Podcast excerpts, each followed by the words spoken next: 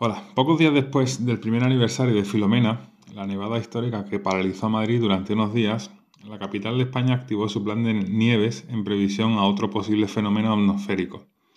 Pero esta vez Filomena de Madrid cogió el avión y se trasladó a Grecia y a Turquía. La foto elegida es una vista peculiar del Partenón y la Acrópolis de Atenas, la capital de Grecia, donde viven 16 millones de personas.